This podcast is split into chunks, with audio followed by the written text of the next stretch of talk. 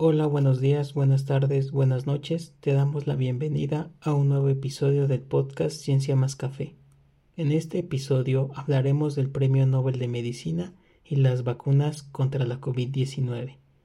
Así que toma tu taza de café, siéntate y sumérgete en el apasionante mundo de la ciencia. Comenzamos.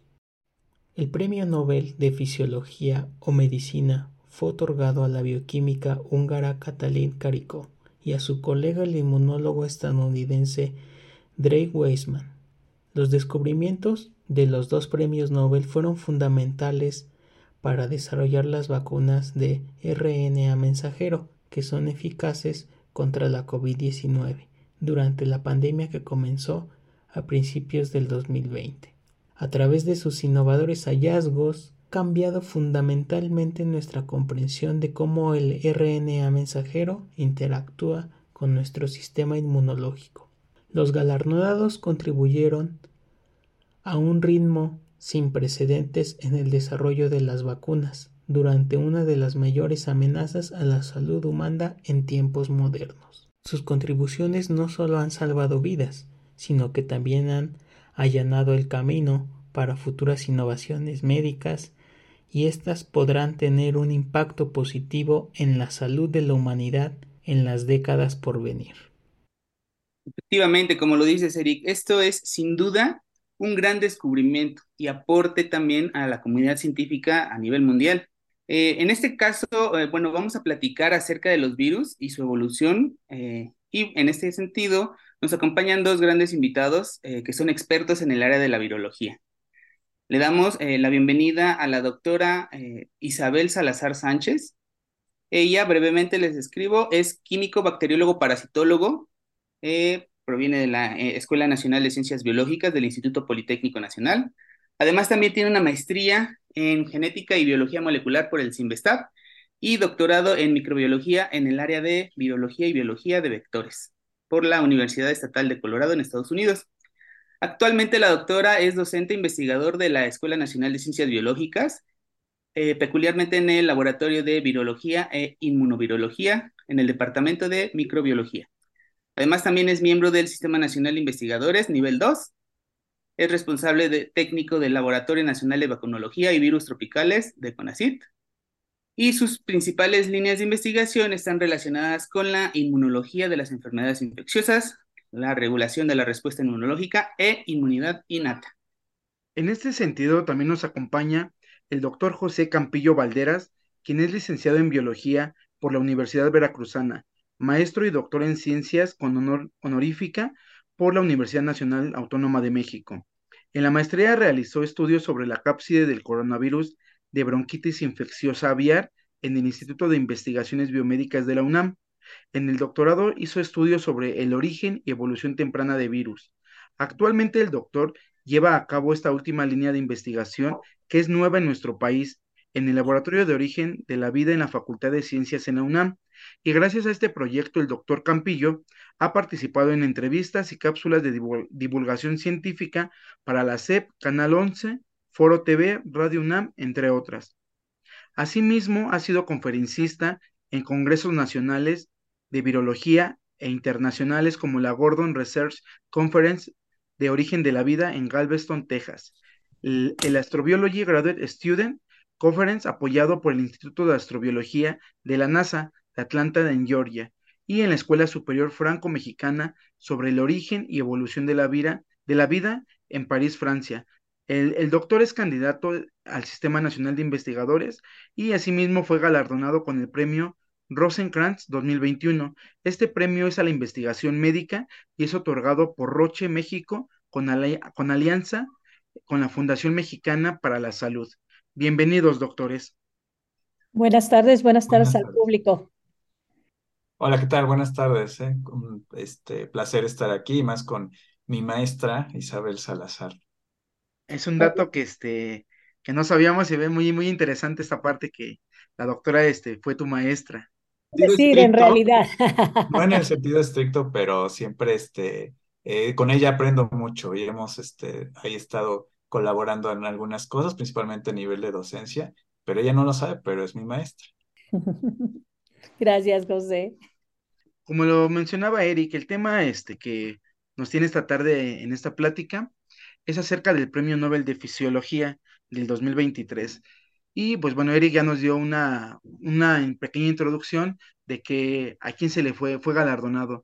Doctora Isabel, ¿usted nos podría explicar una, de una manera muy general eh, qué es esta nueva tecnología de vacunas de RNA mensajero? Pues sí, quisiera retomar un poco y regresar en el tiempo justamente al momento en el que el RNA se le conoce o se le ve este potencial para poder eh, utilizarse inicialmente en cáncer, es de donde viene toda esta historia. El RNA obviamente al ser el material que conduce a generar las proteínas dentro de las células, las cuales pues tienen una función definida, todas las células, todo todos los organismos tenemos proteínas, eh, pues eh, se remonta mucho antes del año 2000, ¿no? Realmente a empezar a entender toda esta tecnología. Eh, y por allá, más o menos del 2000, de los años 2000, se hace el primer ensayo clínico, no con fin de vacunas, pero que ayudó mucho en el momento de la pandemia a tener toda esta información. Una de las cuestiones que era muy, muy relevante y muy importante era que el RNA resultaba muy reactogénico, se le llama, es decir, pues producía una reacción muy, muy fuerte a nivel inmunológico en el organismo. Y bueno, la más grande aportación de los doctores eh, que recibieron el premio Nobel es haber podido modificar este RNA para que no fuera tan reactogénico y se pudiera usar eh, y pudiera generarse las proteínas. Si llevamos en el mensajero, puede ir cualquier mensaje, básicamente cualquier proteína puede ser generada y eso permitió en el momento de la pandemia, pues, llevar esta tecnología a la parte de las vacunas, el poder hacer esa modificación de estos pequeños bloques que constituyen el RNA, que se llaman nucleócidos, y que pues eh, permitió realmente reducir esa inmunogenicidad y estar donde estamos hoy con una promesa pues de una tecnología que va a ir más allá de COVID, que ayudó muchísimo este, pues, a mitigar los efectos tremendos de la pandemia, pero que nos deja también con una serie de promesas o de posibles aplicaciones para el futuro. Ok, doctora, muchas gracias por esta información. Doctor José, desde el punto evolutivo, ¿cuál es la importancia del RNA para poder también llegar a, hacer una, una herramienta tecnológica aplicada a las vacunas? Hola, ¿qué tal? Este, sí, fíjate que el, nosotros, por ejemplo, ahí en el laboratorio el protagonista es el RNA, porque es una, es una molécula que sabe hablar dos idiomas, ¿no? El idioma del DNA, si ustedes recuerdan al, auditorio, pues es, es, una molécula que precisamente lleva la información, contiene toda la información genética para poder hacer un virus, para poder hacer una vaca, el ser humano, etcétera. Pero esta información hay que decodificarla, ¿no? Este, y esta, digamos, se puede transcribir, ¿no? A, esta molécula llamada RNA. De DNA pasa a RNA. Entonces, el, RNA, eh, aparte de hablar ese idioma, del, idioma de, DNA, también habla el, idioma de las proteínas, es decir, ya el producto final de toda esa información, información genética. Y es que eh, este, precisamente el, el, RNA en términos evolutivos para nosotros como laboratorio de origen de la vida, pues es importante, ¿no? Porque pareciera que es eh, una de las primeras moléculas, de los primeros polímeros, decir, por decirlo así, orgánicos, es decir, que forman parte de, de la vida, que surgieron, ¿no? Y entonces, este, seguramente las primeras células tuvieron este genoma. Actualmente lo, todos los seres vivos tenemos DNA. Eh, eh, algunas entidades biológicas como precisamente el virus, algunos virus tienen un genoma de RNA. Y entonces en aquel entonces, estamos hablando de millones de años, seguramente muchas de las primeras células tuvieron este, este genoma, porque es muy fácil de, eh, digamos, es, eh, de, de, tener información genética, pero un espacio muy pequeñito. Entonces, el problema es que tiene muchos errores. ¿no? Porque hay, este, para poder decodificar toda esa información que contiene el RNA, pues necesita de ciertas moléculas. Una de ellas es la una proteína que se llama polimerasa y que, por ejemplo, tienen virus como el SARS-CoV-2 y el este, VIH y algo equivalente en el VIH, por ejemplo. Entonces, este, esta, esta, esta polimerasa, pues ya, digamos, extrae toda esa esa información que más se mantiene en el RNA y ya de ahí se puede traducir a, otras, a otras este, moléculas, ¿no? Y entonces, este, por eso es, es, es importante ahí en el otro como protagonista, porque por esta cuestión, y es que precisamente utilizamos entonces a, a los virus de RNA, que tienen genomas de RNA, como modelos operativos para explicar precisamente esas etapas tempranas de la vida de la célula. Entonces, este, no es que digamos que los virus, los virus de RNA surgieron en un principio, no antes de la célula, sino más bien, repito, los utilizamos como, como modelos. Y es precisamente que este, el, el, RNA antes, eh, en términos ahora sí, ya no evolutivos, sino médicos, pues no, los, no lo utilizaba mucho para la tecnología de, de, vacunas, más bien utilizaban al DNA, o hay vacunas de DNA de los, eh, más o menos desde los años 80, si mal no recuerdo, porque el DNA, si se acuerdan en sus clases de biología, pues es como una escalerita y es muy estable. Entonces es una, una escalera muy estable. Entonces ustedes, digo, que han subido escaleras, pues, ustedes pueden subir perfectamente y no hay problema. Pero ahora imagínense que no tienen la, eh, el, la otra parte de la escalera, que es un como hilo, ¿no? Como si fuera la mitad de una escalera, pues ese es el RNA. Entonces el RNA es, menos estable que el, que el DNA en términos este, estructurales. Entonces, pero el problema de las vacunas de DNA es que, o sea, sí son estables, pero tiene que cruzar, digamos, dos barreras para, para poder este, atravesar eh, eh, eh, la membrana de, la, de nuestras células y luego aparte la membrana nuclear de, nuestras mismas células. Entonces es muy complicado que se lleve toda esa información genética hasta la célula para que ya de ahí se, este, se pueda, se pueda traducir, digamos, transcribir ese, esa información contenida en el DNA para convertirla ahora sí en, en, en RNA mensajero, que es el, que finalmente esa es, la molécula por la cual nuestras células van a terminar eh, codificando, eh, eh, sintetizando proteínas, como puede ser la proteína spike de este virus. Esa es la razón por la cual estas vacunas, como Moderna o, este, o, Pfizer, se basaron en este, en este tipo de conocimiento. Entonces, son, para ser exactos, son vacunas de RNA mensajero, ¿no? Entonces, y este pues rápidamente tiene acceso al citoplasma, al interior de nuestras células, para que ya no, toda la maquinaria, esa fábrica molecular a la que llevamos ribosomas, que es donde se sintetizan todas las proteínas, pueda sintetizar precisamente la información genética que se encuentra en estas vacunas. ¿Qué información genética? Pues es un pedacito del, del virus, en este caso es un, una proteína que se llama proteína spike, que es, que es la llave que utiliza el virus para entrar a nuestras células. Entonces, con ese pedacito es suficiente para inducir, como dice la doctora, ¿no? una respuesta este, inmune, ¿no? Perfecto. Sí, doctora, muy importante eh, esta parte de, de, la explicación de las vacunas. Eh, pues sí, es, es este, bastante interesante saber cómo es que que van a actuar estas, estas, eh, estos nuevos tratamientos, ¿no? Para el SARS-CoV-2. En ese sentido también, pues bueno, se me ocurre una pregunta para ambos doctores. Eh, uno de los mitos que se ha manejado últimamente entre la población en México, y estoy seguro de que todo el mundo, es que este tipo de vacunas va a modificar el ADN de las personas. Y por eso mismo, mucha gente tenía miedo de vacunarse. Ahora, ¿esto nos lo podrían explicar? ¿será posible que realmente existan problemas a largo plazo en la población que nos vacunamos? ¿O qué es lo que podría llegar a ocurrir a largo plazo? A, mí me gustaría elaborar un poco en lo que dijo José. Eh, realmente, esa es una de las preocupaciones con las vacunas de, de DNA. Al tener que pasar esto y tener que alcanzar el núcleo, la parte de la seguridad, o sea, la evaluación de una, de una vacuna lleva un aspecto de seguridad, de toxicidad, de inmunogenicidad, de eficacia.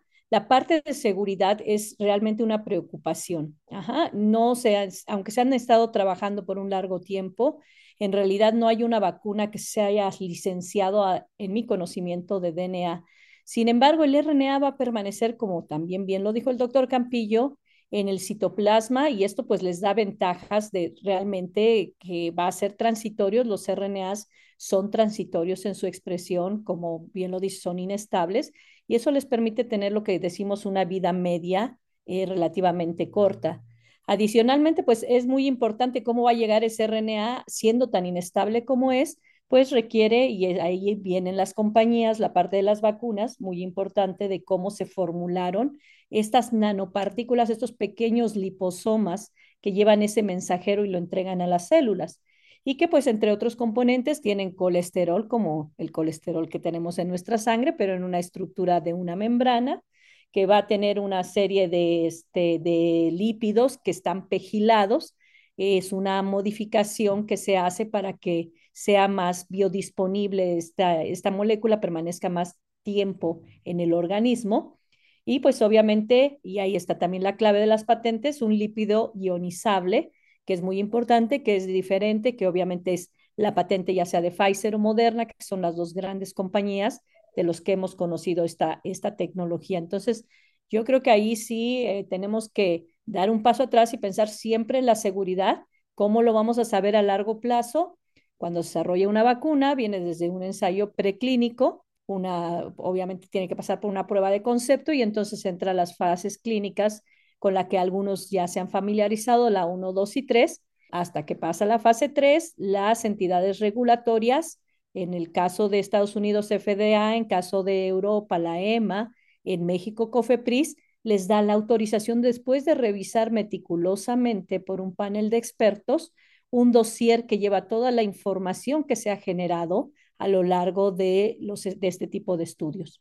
La vacuna se licencia, se le da la licencia para poderse aplicar si recordamos, la mayoría de las vacunas fueron aplicadas como emergencia, es decir, que esa licencia todavía requería aún más documentación para hacer completamente una licencia, una licencia formal.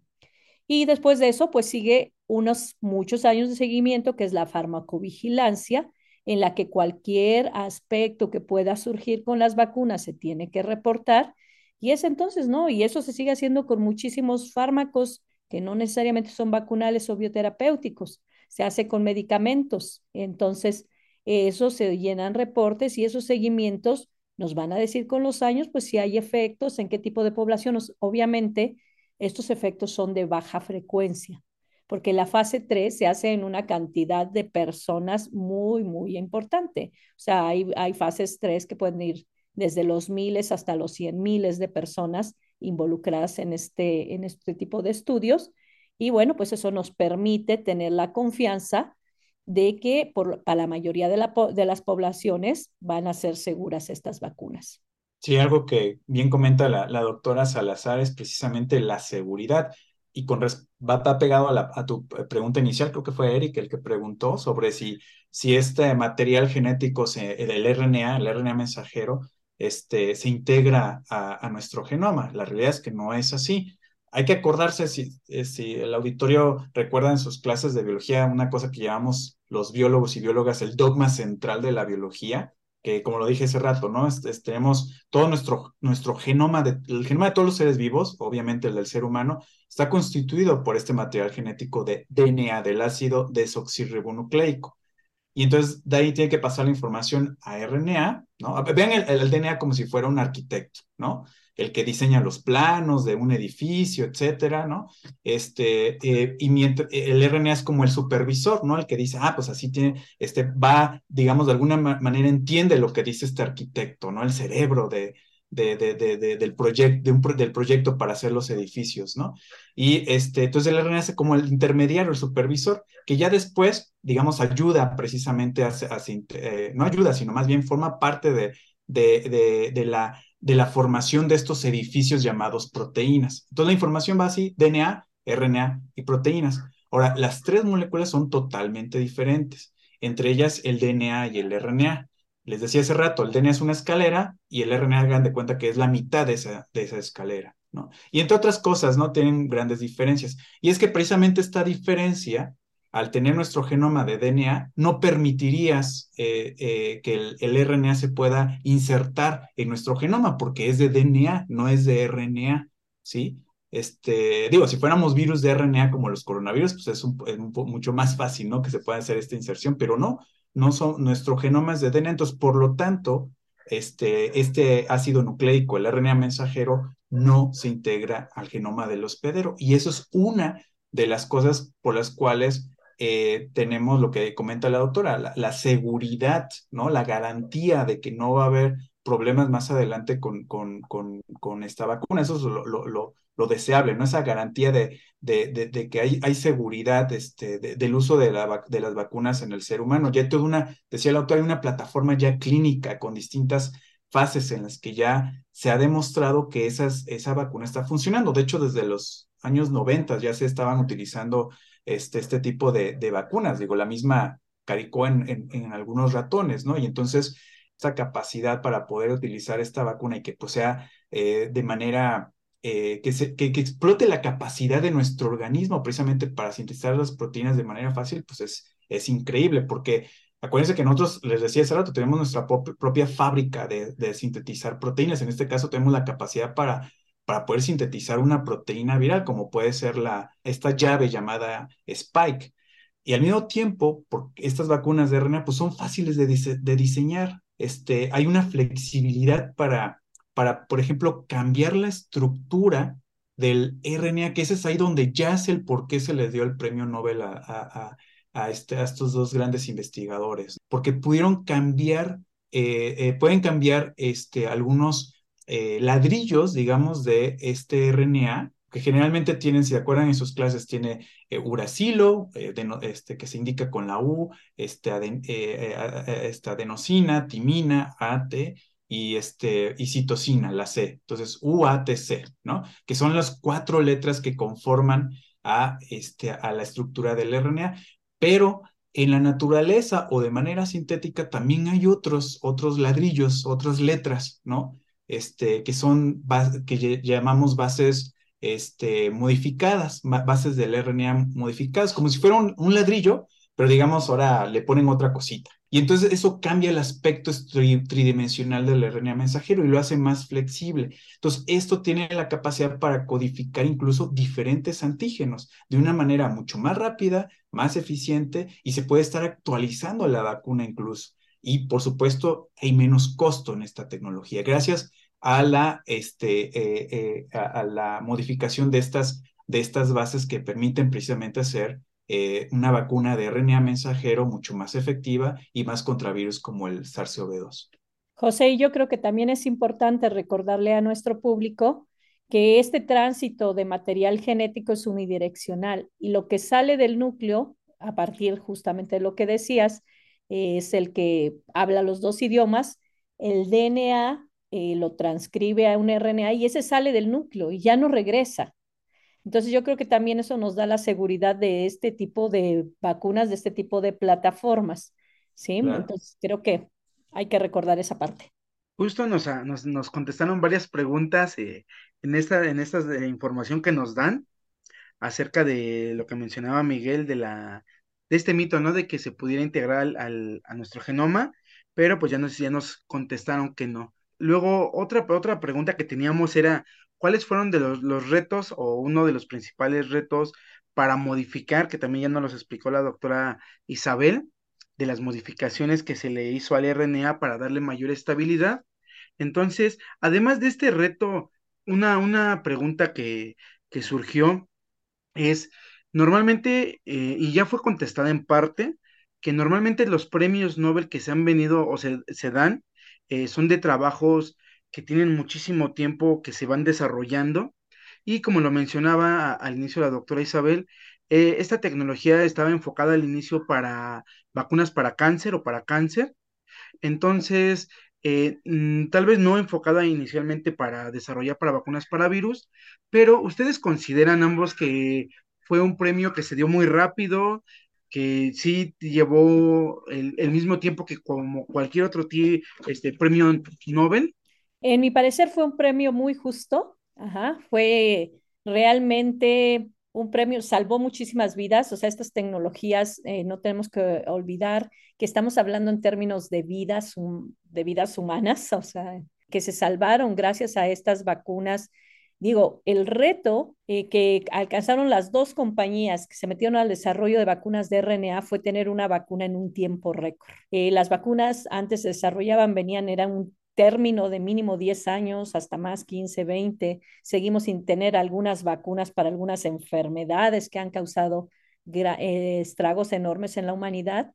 Y bueno, pues aquí fue en menos de un año Por ahí hay un libro que se llama este, The Moonshot, ¿no? El desarrollo, o sea, cómo se hace lo, lo imposible posible, ¿no?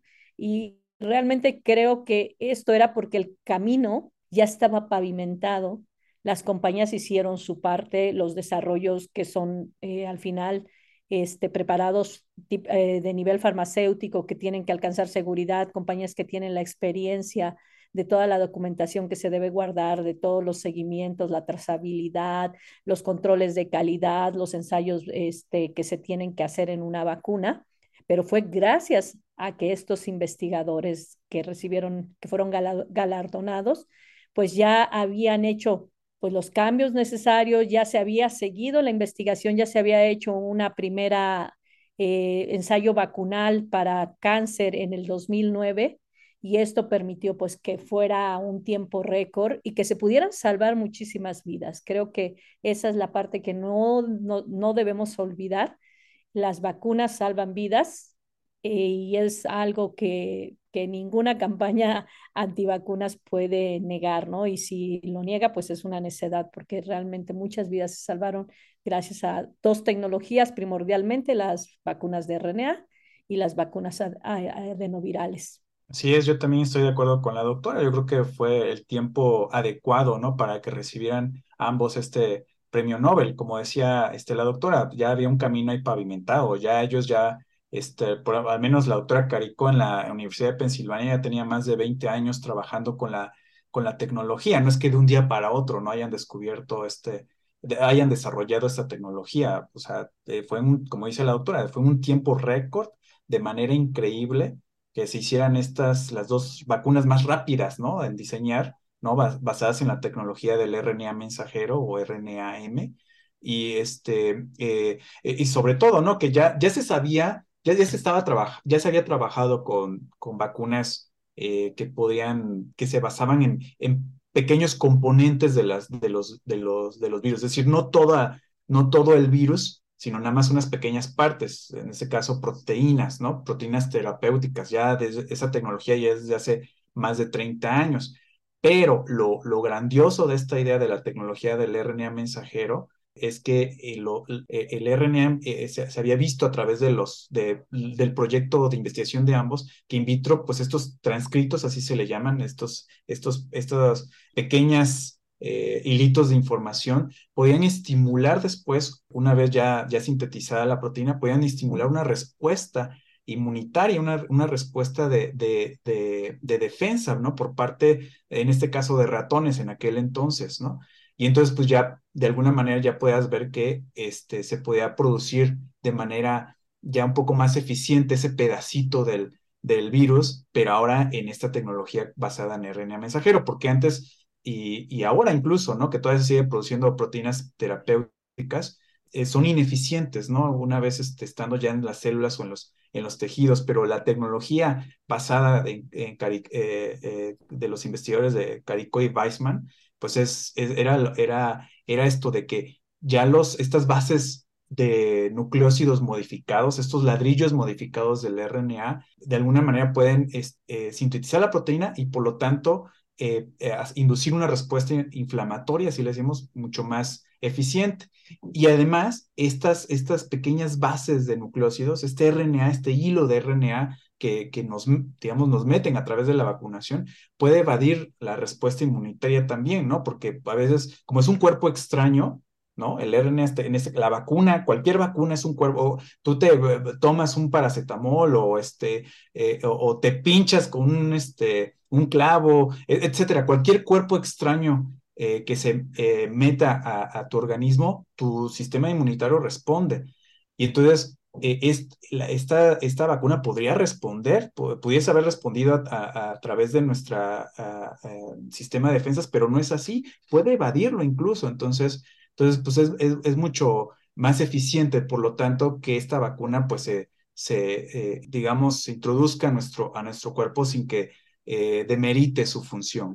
Bueno, yo tengo una pregunta. Esta pregunta también se convierte en preocupación que constantemente se hace la gente, que la cepa de COVID-19 ha mostrado a lo largo de este tiempo diferentes mutaciones. Afortunadamente no son mutaciones que hagan que, la, que este virus sea más patógeno de lo que ya es. Entonces, desde su punto de vista, ¿creen que en un futuro pueda haber una mutación que sea mucho más patógena de la que actualmente existe?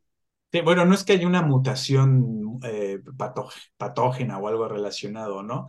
Eh, más bien puede haber un conjunto de mutaciones en distintas partes del genoma del, del virus que de alguna manera le ayuden, entre comillas, ¿no? Al virus a ser o más virulento o, este, o ser más, tener una mayor transmisibilidad o incluso, ¿no? Este, eh, evadir el sistema inmunitario o las propias vacunas puede existir esta última realidad, eh, eh, por supuesto. Sin mm. embargo, como siempre le digo a mis estudiantes en evolución, no, no, este, no podemos predecir qué es lo que va a pasar después. Puede haber ciertas tendencias, podemos ver tendencias, ¿no? De que, ay, pues en esta zona del, del, del genoma del virus que, que tiene alta eh, una tasa de mutación mucho más alta que en otras zonas del mismo virus, del mismo genoma viral, podemos ver eso, ¿no? Por ejemplo, en, la, en el caso del gen que codifica para esta llave que le ayuda al virus a entrar a nuestras células llamada Spike, en ese gen hay una tasa de mutación increíble. Y es que precisamente, ¿no? Como es una llave, ustedes cuando abren la puerta, pues necesitan una llave específicamente para abrir su puerta. Entonces, el, virus tiene esta llave muy específica para poder abrir nuestras, nuestras las puertas de nuestras células. Pero a veces esa llave, por mutaciones, puede llegar a cambiar. Y al cambiar, por ejemplo, ya los algunos eh, eh, componentes del sistema inmunitario, como pueden ser los anticuerpos, pues ya no reconoce esa zona, ya es nueva parece, entonces por eso podría evadir el sistema inmunitario, ¿no? Si va cambiando esa, esa llavecita. Entonces, este, yo creo que ahorita con esta, estas últimas variantes que no son cepas, son variantes del, del, del SARS-CoV-2, como pueden ser todas las derivaciones de Omicron, la BB1, BB2, etcétera, ¿no? Este, todas esas ya, digamos, de alguna manera yo creo que ya se han, ya han tenido las, las modificaciones que cualquier virus puede tener de manera normal, de manera natural, o sea, no podemos evitar que los virus este, dejen de mutar, no hay vacuna, no hay un antiviral, no hay ningún medicamento que haga que el virus deje de mutar, eso siempre lo van a hacer, todos los virus, este, y bueno, y todos los seres vivos incluso, ¿no? Este, eh, entonces, puede precisamente sí ver algunas, algunas mutaciones que permitan esta, que pueda haber mayor transmisibilidad o mayor virulencia, o sea, que haya un COVID más, más severo o, o, este, o que vada al sistema inmunitario, pero hasta ahorita no es eso, al menos con Omicron, que ya, que es, yo creo que ya la variante que ha ganado esta carrera, digamos, en donde, eh, en donde cada pista es, es un tipo de, de variante alfa, beta, gamma, pero pues ahorita la que lleva la, el que ha ganado ahorita esta carrera es precisamente Omicron, pero Omicron, digamos, no es tan agresivo, por decirlo así, no, no, eh, si bien se puede transmitir un poco eh, eh, con mayor efectividad que otras, que otras variantes, pero no ha sido, no, tiene, no hay una mayor virulencia o incluso hasta ahorita no se ha visto efectos en el sistema inmunitario. Uno que otro sí, pero no, no como para que eh, atente ahora contra la salud en un futuro de manera que se haga ya otra nueva pandemia. Hasta ahorita eso no se ha visto. Sí, y también yo creo que la parte que también no debemos olvidar es que todo significa una presión sobre, el, sobre los virus. Entonces, inclusive los antivirales, las vacunas van a significar, si aquí está el doctor Campillo, que es evolucionista y me puede decir si estoy equivocada, van a significar una presión. Nuestro mismo sistema inmune es una presión sobre el destino de los virus. Entonces, eh, la actualización, hablando de las vacunas de RNA, puede ser más rápida, es decir, podemos, se puede cambiar la secuencia, hacer una nueva vacuna tal vez más rápido que en las otras plataformas. El reto de las vacunas de RNA sigue siendo la estabilidad. Ajá, y eso algo, no todo es miel sobre hojuelas, es la estabilidad de esos menos 70 que ya se ha logrado. Moderna dice que ya la puede guardar, se puede guardar y estabilizar a menos 20. Y bueno, pero eso lleva un reto técnico también. Y bueno, pues ya están buscando las maneras de poderlas hacer disponibles, incluso este, para poderlas actualizar rápidamente. Entonces, ese es un punto que vamos a ver en el futuro próximo y además pues también eh, no solo eh, todo, no todo es COVID-19 o SARS-CoV-2. hay muchísimos padecimientos más y hay muchísimos blancos más este, a los que se pueden aplicar estas nuevas tecnologías. Y nada más agregando lo que dice la doctora, precisamente esta estabilidad es eh, otra de, digamos, de, las, de los factores importantes en esta investigación sobre las vacunas basadas en RNA, es precisamente la, de cómo introduces ese material genético, el RNA, a las células, ¿no? y entonces, ¿y cómo las mantienes estables? ¿no? Y es algo que curiosamente eh, conocemos muy bien en el laboratorio de, origen de la vida, porque ¿cómo, ¿cómo es que, por ejemplo, se formaron las primeras células? Las, las, todas las células requieren de una membrana celular, ¿no? Para que pueda, digamos, separarlas del resto del, de, de, eh, de la parte externa, del ambiente, de, de allá afuera, ¿no? Entonces, este, eh, es como una casa, ¿no? de los cimientos de una casa, las paredes de una casa, ¿no? Entonces es importante esta membrana. Entonces, en el caso de las vacunas, estos, estas paredes, ya lo había comentado la doctora al principio, ¿no? están formadas por, eh, son unas cosas que se llaman liposomas, como si fuera una, una esfera de grasa, ¿no? Que envuelve a esta, al RNA. Entonces, este, son pequeñas vesículas, ¿no? Que son similares a estas membranas celulares. Nuestras membranas celulares están compuestas de, este, eh, de unas moléculas que se llaman fosfolípidos y aparte hay colesterol. Hay para que vean que el colesterol también es bueno, ¿eh? Este, que hay que consumir, porque precisamente forma parte de nuestras membranas. Son, de hecho, eh, todos este, eh, las bacterias y, y, otros microorganismos no tienen colesterol, nosotros sí. Entonces, es una, es una vacuna que es específica, ¿no? Para, para nosotros, este, todos los, eh, en este caso los seres humanos en particular, pero podría ser para todos los vertebrados, ¿no? Porque tenemos fosfolípidos y colesterol en nuestras, en nuestras células. Entonces, es eh, eh, ahí donde también ya se esta, esta gran tecnología, ¿no? De cómo, cómo transportar ese RNA mensajero al interior de nuestras células, pues es gracias a estas cosas, estas esferas de grasa llamadas liposomas. Muchas gracias, doctores. Sí, efectivamente, eh, bueno, pues eh, sí es, es bastante complicado, ¿no? Toda esta tecnología que se tiene que aplicar para el desarrollo de una vacuna. Y pues sí, todo se desarrolló en tiempo récord, ¿no? Porque pues bueno, sí sabemos que, que sí, el, desarrollo de una vacuna es bastante tiempo, pero pues bueno, en este caso lo hicieron muy rápido y pues eso valió eh, la obtención de un premio Nobel, ¿no? en ese sentido, tengo una otra pregunta, pues, ¿qué, ¿qué opinión ustedes tienen al respecto de la vacuna que se está desarrollando en México, la que se llama Patria. ¿Creen ustedes que tenemos la infraestructura este, necesaria para el desarrollo de este tipo de vacunas o que sean seguras y que sean eficaces? ¿Qué opinión tienen ustedes, doctores? Bueno, la vacuna de Patria, a, mí particularmente desde el punto de vista científico, me parece una plataforma muy interesante en muchos puntos muy prometedora y ya no estoy hablando solo de SARS-CoV-2, estoy hablando de otros agentes que pudiera, para los que pudiera aprovecharse esta plataforma. Al ser un virus de una especie distante, es un virus de Newcastle, un virus que infecta aves, este, pues tiene la ventaja de tener, pues, de que no tengamos una inmunidad previa, que es lo mismo que se buscaba con otro tipo de vacunas como la vacuna de Oxford con el Chadox, que es un adenovirus de chimpancé. Entonces, yo creo que es prometedora. Eh, yo creo que las fases, o sea, se autorizó, las fases se desarrollaron.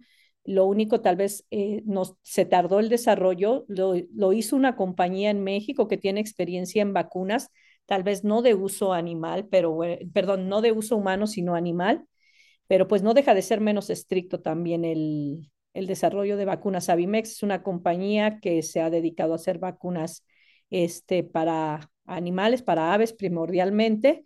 Y si no me equivoco, eh, en algún momento tenía ya también este programado, no, no tomes mi palabra por eso, este, para hacer vacunas también de humanos. Entonces, conocen la tecnología, conocen el desarrollo, todo lo que conlleva el realizar una vacuna lo que sí yo creo que no existe, le llaman el, el, ecosistema completo en el país para que estos desarrollos se den con la rapidez y la velocidad que se requieren. ¿Son necesarios? Sí, mucho, pero no existen a lo mejor todas las facilidades, el conocimiento, la experiencia, este ecosistema que va a cubrir a estos nuevos desarrollos. Pero a mí particularmente creo que es, algo que se debe continuar y que esa plataforma se debe aprovechar para otros padecimientos también que son tratados a través de vacunas.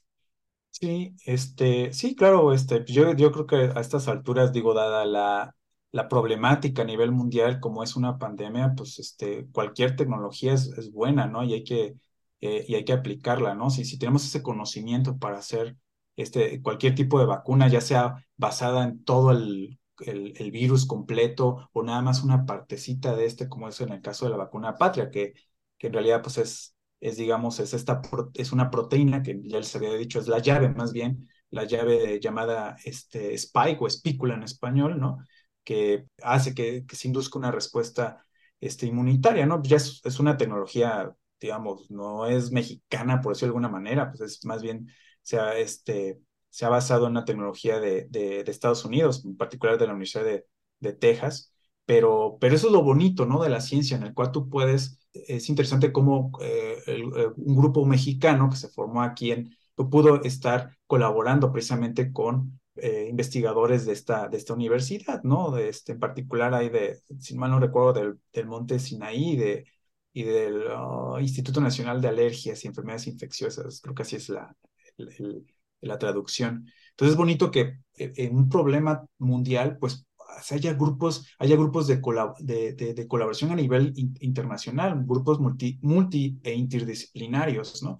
Para hacer una vacuna como puede ser la, la de Spike, ¿no? Que en realidad se basó en un, digamos, en un virus genéticamente modificado, en este caso es un paramixovirus, que es recombinante y este puede expresar la proteína de este coronavirus, ¿no? Entonces, como cuando, por ejemplo, a los, a los tomates, a los jitomates les pones un, un gen de otro organismo, como puede ser un pez que aguanta este, temperaturas, bajas temperaturas, entonces lo insertas al, al, al, tomate y bueno, y el jito, perdón, al jitomate y este puede, puede este, aguantar este, también estas altas temperaturas. Lo mismo aquí, ¿no? Agarras un virus que no es agresivo para el ser humano, como los, este, en, en este caso particular, un paramixovirus que no, no, no hace que se enferme el ser humano, ¿no? Entonces, haces que este virus exprese esta, esta llave y de esta manera, pues puedas este, hacer ahora una vacuna con otra tecnología, ¿no? Entonces, eh, si bien, digamos, se ha, tardado, ¿no? En, en, este, desarrollarse, según yo creo que ya estaba en fase 3, no recuerdo, ya estaba lista prácticamente,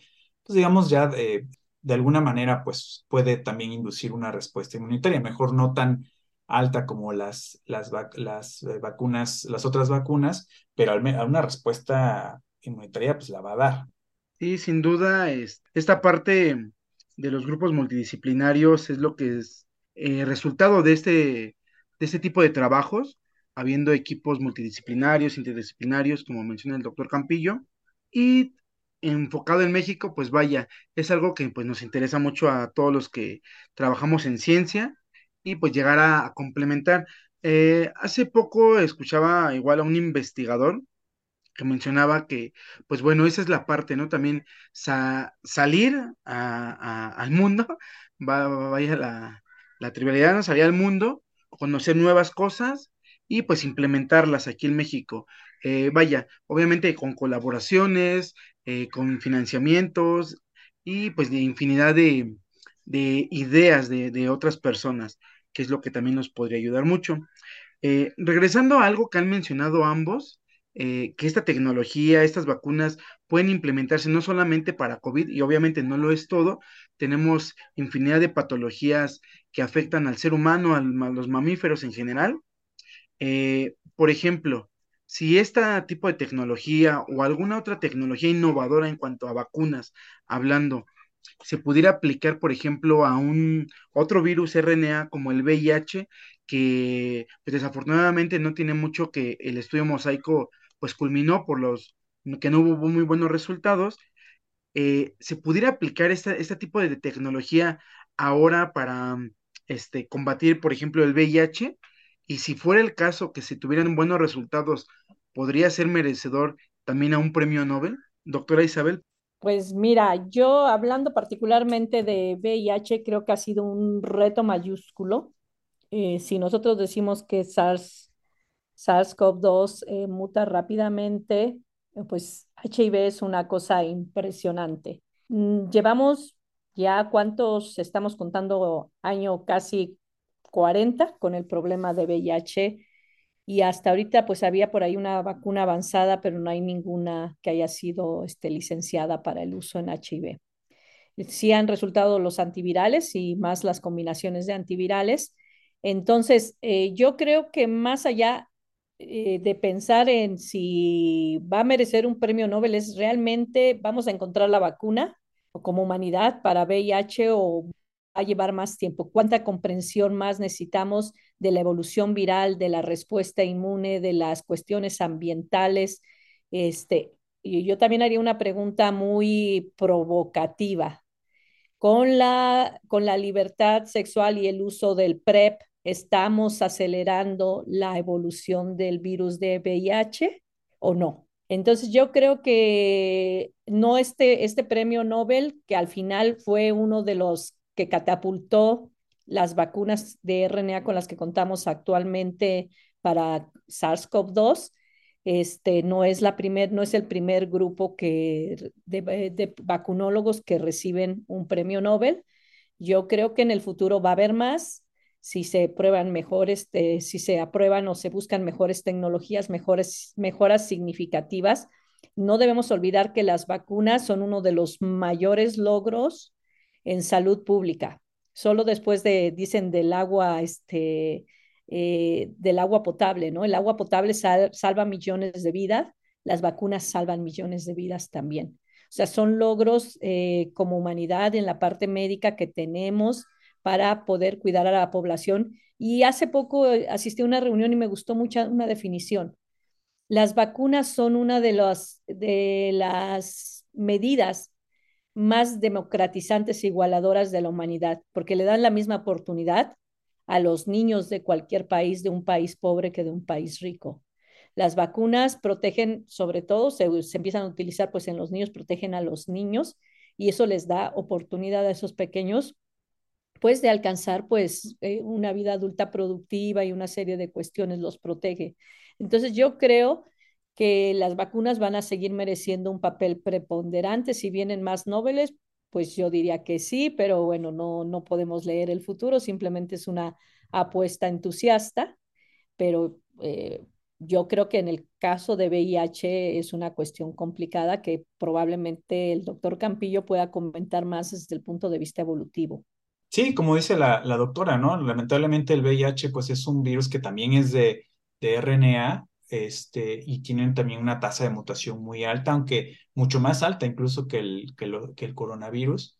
Este, entonces eso hace complicado, ¿no? La, complicada la búsqueda o el diseño de, de, de, vacunas experimentales, porque pues a cada rato, como también el virus tiene una llave, una llave específica para abrir puertas de células de la sangre, ¿no? En particular de, de linfocitos, y esta llave está cambiando constantemente. Entonces, eh, no le permite, eh, no le da el tiempo al, a nuestro sistema inmunitario reconocer la forma nueva de cada llave cada vez que se está haciendo una. Entonces, es, es, es una carrera contra el tiempo, ¿no? Entonces, es muy complicado.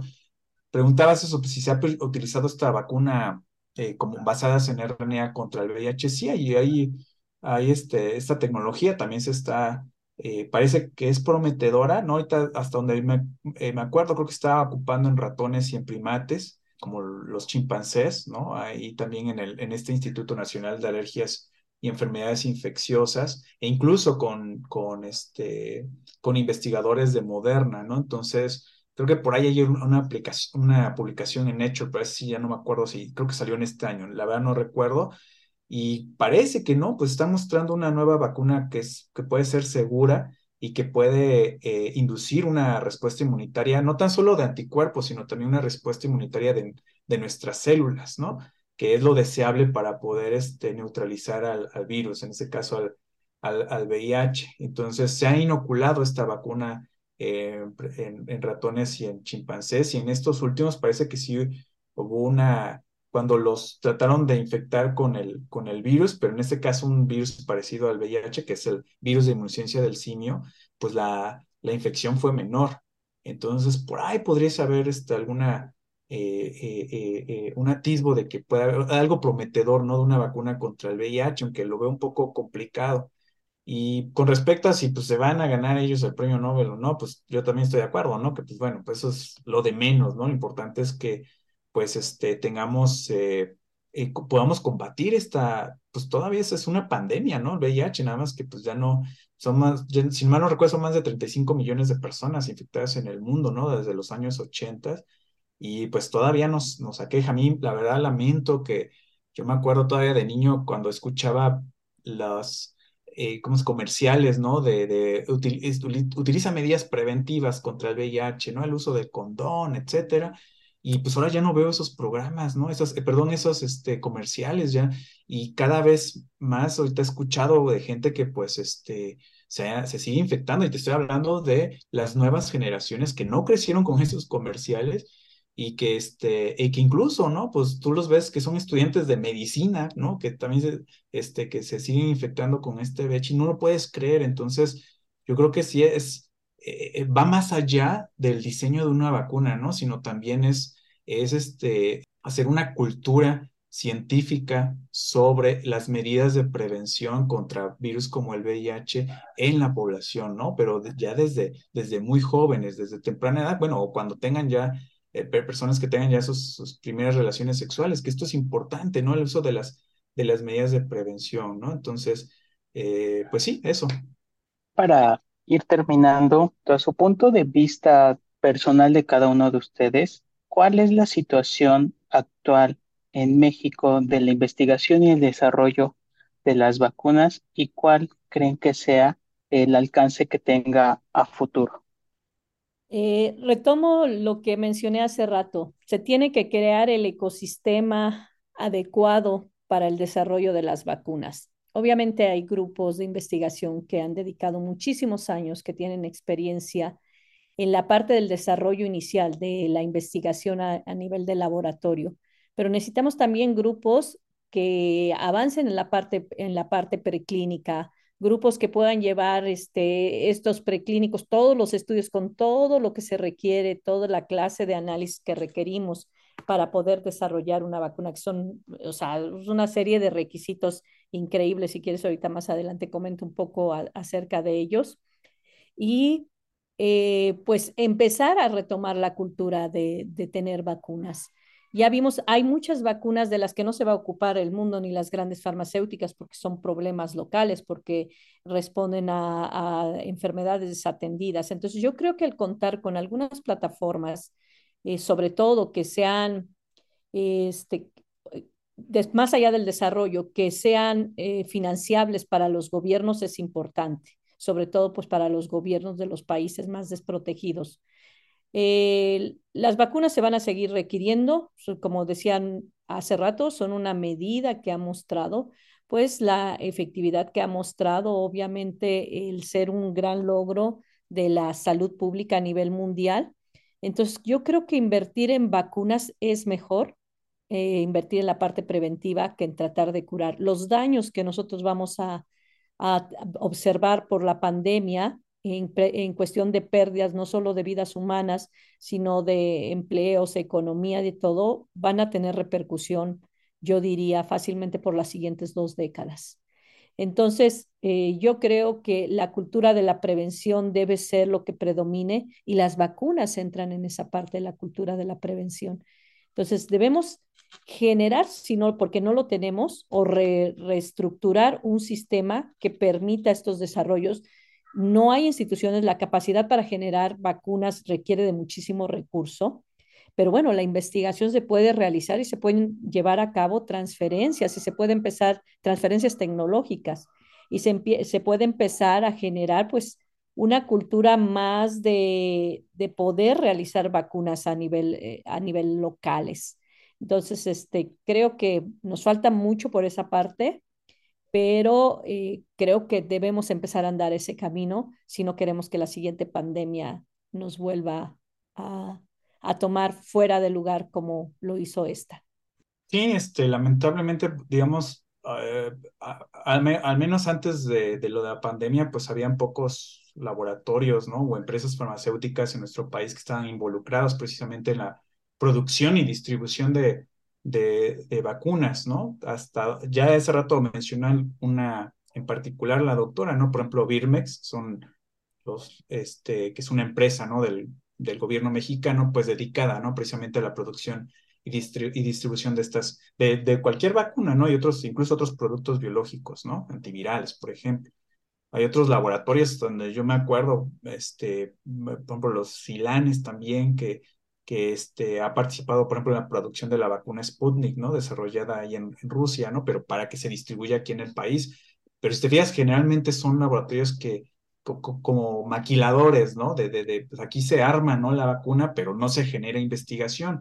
Entonces, es importante, yo creo, como dice la doctora, ¿no? Pues ahorita que ya eh, vimos, ¿no? El, este maremoto llamado este COVID-19, pues ya poner atención a este tipo de investigación, es decir, el desarrollo de, de, vacunas experimentales, pues para estar preparados para las siguientes pandemias, porque no va a ser la última.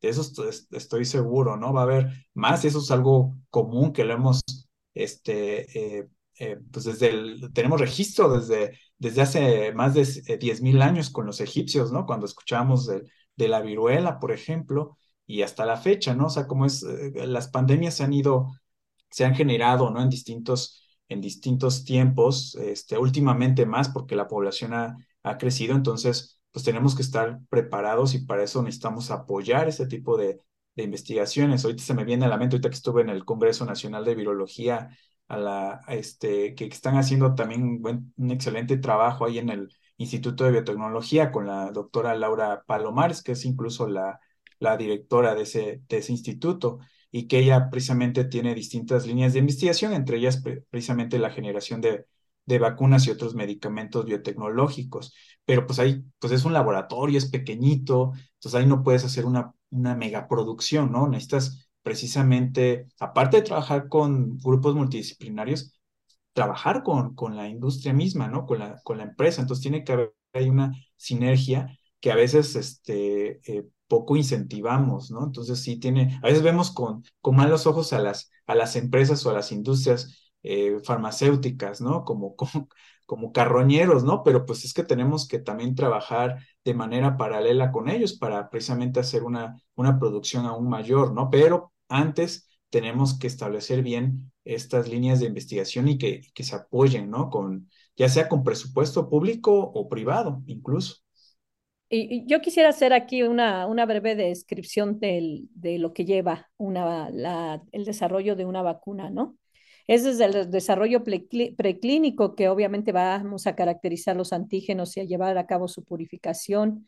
Se tiene que trabajar en la formulación y la selección del adyuvante que se va a llevar esta vacuna. Los estudios de respuesta inmune en animales, que deben ser por lo menos dos especies, este, antes de siquiera estar pensando en cualquier aplicación. ¿Cuáles son esos mecanismos de, este, de esa respuesta inmune? toda la evaluación toxicológica de la producción de estos pequeños baches de vacunas. Se tienen que generar una producción que le llaman GMP, Good Manufacturing Practices, para poder llevar a cabo los ensayos de fase clínica. No hay otra manera y todo eso tiene que ser documentado porque se tiene que someter a los comités de investigación de nuevas, de nuevas drogas antes de siquiera pensar en obtener la licencia para hacer una fase 1. Y en la fase 1, pues vamos a evaluar la seguridad, la inmunogenicidad, el tipo de dosis que vamos a llevar en un número pequeño de personas, normalmente es un ciento de personas. Y pues en una fase 2, este, ya se va a ver la seguridad, la inmunogenicidad y puede llegar hasta los mil o miles de voluntarios que pueden estarse eh, vacunando con esto. Y pues se puede hacer una primera evaluación de la posible eficacia de este compuesto vacunal y de ahí tenemos una fase 3 que pues se hace en un estudio muy grande. Es fácil en una pandemia porque los retos de las personas que enfrentan al, al microorganismo pues suceden muy rápido. Cuando lo estás haciendo con una, con una enfermedad que a lo mejor no tienes estos picos de pandemia, es más difícil realizar este tipo de estudios y estos estudios se, alargan por muchísimo tiempo y los costos suben. Por eso las farmacéuticas pues necesitan ese retorno por la cantidad de inversión que hacen en este tipo de estudios. Este, y se, bueno, finalmente se hacen en, esta, en estas fases 3 la inmunogenicidad, y la seguridad de las vacunas. Y bueno, pues de ahí hay que escalar y hacer los lotes finales que se hacen a nivel farmacéutico, que son costosísimos, porque tienen que involucrar un montón de documentación, de controles y que llevan buenas prácticas de laboratorio, buenas prácticas de manufactura, y pues todo eso para llegar a ser el, el dossier que se, se somete a la entidad regulatoria. Y bueno, en el Politécnico, pues eh, existe un nuevo programa de posgrado, el posgrado en vacunas y bioterapéuticos, pues que está ocupando todo este esquema para educar las nuevas generaciones que pudieran participar en esta generación de este tipo de conocimiento con toda la parte regulatoria, con todo el proceso, la parte de que requiere una, un bache de buenas prácticas de manufactura, buenas prácticas de laboratorio y bueno, pues lleva toda, toda la línea de producción eh, que tengan ese conocimiento y pues más allá, lo que ya había hablado en algún momento, la farmacovigilancia, ¿no? Poder llevar a cabo pues esos monitoreos que nos van a poder este, decir cómo está funcionando esta vacuna o este fármaco en la población después de mucho tiempo. Y bueno, pues esto es una, un desarrollo pues que lleva recursos muy importantes pero que al final de cuentas, si nosotros hacemos la parte de la este, economía de salud, al final esos recursos no son comparables con los daños que causa un problema pandémico como el que vivimos con, con SARS-CoV-2. Sin duda, son puntos críticos los que nos mencionan ambos doctores, tanto la parte de la ciencia básica, el sinergismo que se tiene que hacer con la industria privada, en este caso la farmacéutica, eh, industria también biotecnológica y como todo, ¿no? La importancia en la, en la salud y en, la, en las personas. Eh, nuevamente, eh, hay mucha información todavía por descubrir, por conocer, por comprender, sobre todo, como lo decía doctora Isabel, entender muchas cosas y también entender toda esta parte de evolución, cómo eh, se va a llevar a cabo nuevas pandemias que van a venir al futuro y estar conscientes de que debemos estar trabajando en esos nuevos retos antes de que nos alcancen. Y pues bueno, eh, esta, aquí vamos a culminar nuestro episodio. A nombre del equipo de Ciencia Más Café agradecemos la participación de la doctora Isabel Salazar y al doctor José Campillo. Eh, algunas redes sociales que quieran compartir, eh, doctora Isabel, para que el público la pueda contactar? Sí, yo tengo mi, una página ya de hace algunos años en Facebook que se llama Hablemos de Virus y pues es básicamente es eh, mi parte de escaparate para los virus, para todo tipo de virus eh, y pues ahí pueden seguirme, ahí me pueden contactar también. tengo pues también un pequeño grupo en YouTube que se llama Viral Hub Politécnico y obviamente las redes oficiales eh, del Instituto Politécnico Nacional, del Laboratorio Nacional de Vacunología y Virus Tropicales, del que soy responsable y también ahí encuentran pues qué estamos haciendo en este laboratorio que tratamos, cuáles son nuestras misiones y nuestras visiones para el futuro en el campo justamente de la vacunología y el estudio de los virus tropicales. Muchas gracias, doctora. Doctor José Campillo, ¿algunas redes para que lo puedan contactar? Sí, muchas gracias. Pues nosotros en el Laboratorio Origen de la Vida tenemos una página en Facebook, que así lo buscan, ¿no? Origen de la Vida UNAM, y ahí donde pues este, ponemos todos los eventos relacionados a nuestro laboratorio o relacionados a temas sobre, sobre evolución y este, de virus, etcétera, ¿no? Evolución de organismos en general. Y pues este, en Twitter me pueden encontrar como JA-Campillo, este, o en Facebook como José Campillo. Entonces, pues bueno, no sé si me dejen hacer una pequeña reflexión, decir ahí como ahorita que, que la doctora estaba haciendo, acentuando esto de las vacunas, ¿no? Nada más decir que son una herramienta poderosísima, ¿no? En la, en la salud pública, este, y que han tenido un impacto significativo en la prevención y, y control de enfermedades infecciosas en todo el mundo, en toda la historia del, de, bueno, en parte de la historia de la humanidad, ¿no? A partir de los, de los años 70, ¿no? Entonces, este, y nosotros, que, me, da, me, da, gusto que, por ejemplo, plataformas como las de ustedes, que es de divulgación de la, de la ciencia, precisamente incentiven, ¿no? A, a, sus, radioescuchas, o no sé cómo se le llama, que pues que ellos este, que pueden llevar este estandarte de conocimiento, ¿no? Es decir, pues las vacunas funcionan como las de las de RNA y que eso ha, permitido precisamente que pues este se haya eh, eh, incluso ganado ahí este premio Nobel, ¿no? Como puede ser este, este del 2023 y que pues que, como bien decía la doctora, ¿no? Son la, la, aprobación de estas dos vacunas de RNA mensajero contra el COVID han sido muy eficaces, seguras desde finales de los 2020, ¿no? Y que impulsó todo este campo ahora de vacunas de RNA mensajero hacia una, hacia una nueva era. Entonces, pues es importante, ¿no? Hacer, divulgar este tipo de información, que las vacunas funcionan, que previenen enfermedades, principalmente enfermedades virales, y que este, la gente, pues, debe tener toda la seguridad, ¿no? Del mundo para utilizarlas, ¿no? Entonces, este, pues nada más eso. Pues muchas gracias por la invitación y un placer estar al lado de, de Isabel Salazar. Muchas gracias, doctores. Bueno, pues muchas gracias por escucharnos. Eh, los esperamos en nuestro próximo episodio. Ya saben, suscríbanse a nuestras redes, comenten pues temas que les gustaría que habláramos en los próximos episodios y no olviden compartir para que otros puedan escucharnos y saber más de ciencia. Nos vemos pronto.